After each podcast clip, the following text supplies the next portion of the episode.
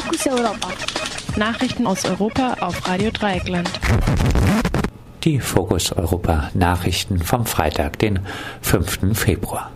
Spanien Sozialisten mit der Regierungsbildung beauftragt. Stand der Syrien-Geberkonferenz. Griechenland will Registrierungszentren bis Mitte Februar aufbauen. Polen untersucht erneut Flugzeugabsturz nahe Smolensk von 2010. Spanien Sozialisten mit der Regierungsbildung beauftragt. Nach den Parlamentswahlen am 20. Dezember hat der spanische König als Staatsoberhaupt die Sozialisten von der PSOE mit der Regierungsbildung beauftragt. Zwar verfügten nicht die PSOE, sondern die Konser der konservative Partido Popular, kurz PP, über die Mehrheit der Stimmen. Allerdings ist auch dessen Wahlergebnis so schwach, dass die Partei nicht alleine regieren kann. In den letzten Wochen hatte sich kein Koalitionspartner für die PP gefunden, weshalb der bisherige Regierungschef Mariano Rajoy es auch abgelehnt hatte, offizielle Koalitionsgespräche zu führen. Die Sozialisten unter Pedro Sanchez stehen nun auch vor der Aufgabe, ein stabiles Bündnis zu finden. Rein rechnerisch wäre das mit der Koalition aus der linken Podemos unter Pablo Iglesias und der Vereinigten Linken möglich, wenn sich die baskischen und katalanischen Parteien enthalten. Gegen eine Linkskoalition regt sich allerdings Widerstand in der PSOE. Dieser entzündete sich unter anderem an der Forderung Iglesias, die Hälfte aller Ministerien mit Kandidaten der Linken zu besetzen. Sich selbst schlug er als Vizeministerpräsident vor. Zusammen hätten so Iglesias die beiden kleineren linken Parteien mehr Stimmen als die PSOE. Aber die notwendigen Absprachen mit den baskischen und katalanischen Parteien stellen ein Hindernis dar, wollten mit ihnen doch bislang niemand auch nur verhandeln. Am heutigen Freitag allerdings nimmt die PSOE erst einmal Verhandlungen mit der rechtsliberalen, den rechtsliberalen Ciudadanos auf. Auch diese Konstellation würde keine Mehrheit erreichen und wäre auf die Unterstützung von anderen kleinen Parteien angewiesen. Stand der Syrien-Geberkonferenz.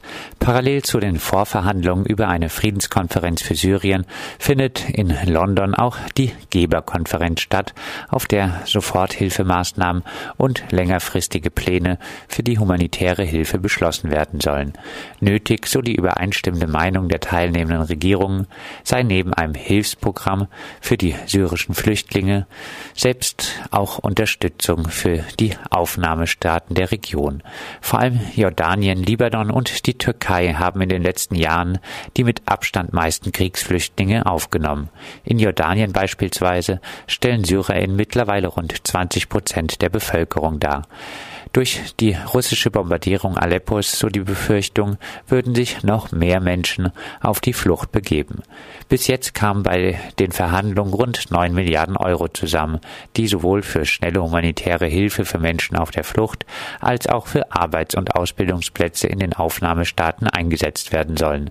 Davon sollen 1,2 Milliarden Euro allein für syrische Flüchtlinge Flüchtlinge eingesetzt werden. Eine Milliarde geht an die UN-Hungerhilfe und 200 Millionen fließen in ein Beschäftigungsprogramm, das kurzfristig eine halbe Million Menschen Lohn und Brot verschaffen soll. Griechenland will bis Mitte Februar Registrierungszentren eröffnen. Die sogenannten Hotspot-Zentren, in denen Geflüchtete registriert und auch gleich aufgenommen werden sollen, werden nach Angaben der griechischen Regierung bis Mitte Februar einsatzbereit sein. Ursprünglich war eine Inbetriebnahme bereits Ende des Jahres angekündigt worden. Die EU-Kommission hatte seitdem wiederholt damit gedroht, Griechenland vorübergehend aus dem Schengen-Raum auszuschließen, sollte die Registrierung und Aufnahme der Flüchtlinge nicht wesentlich besser funktionieren. Damit verbunden ist auch die Hoffnung, dass man sich dann weniger Menschen auf den Weg nach Nord- und Westeuropa machen. Bislang ist nur ein Hotspot auf der Ägäisinsel Lesbos in Betrieb. Vier weitere sollen auf anderen Inseln folgen. Darüber hinaus hat Griechenland angekündigt, zwei Großlager für jeweils rund 4000 Menschen in ehemaligen Kasernen einzurichten. Die Armee soll nun auch die Versorgung der Geflüchteten übernehmen. Polen untersucht erneut Flugzeugabsturz nahe Smolensk von 2010. Unter der neuen polnischen Regierung wird der Flugzeugabsturz, bei dem 2010 der damalige Präsident Lech Kaczynski und mehrere Regierungsmitarbeiterinnen ums Leben kamen, erneut untersucht.